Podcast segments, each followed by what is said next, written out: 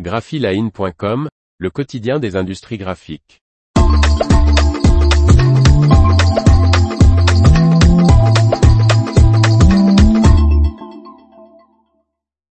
Pot de yaourt en carton, une solution made in France signée CE Schisler.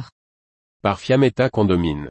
Avec son nouveau pot de yaourt, le français CE Schisler propose enfin une solution qui se recycle dans le flux classique de la filière papier, carton.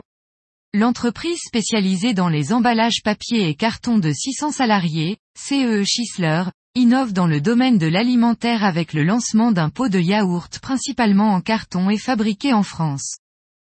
Conçu et fabriqué à Toire dans les Deux-Sèvres par CE Schisler, ce pot en carton à 80% en carton offre une autre solution au pot en polystyrène, PS, dont aucune filière de recyclage n'existe en France.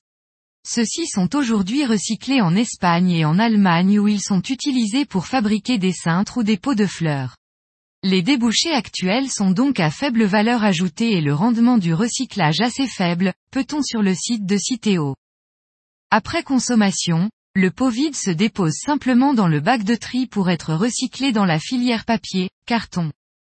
Ce nouveau produit en carton réduit ainsi l'utilisation de plastique de 80%.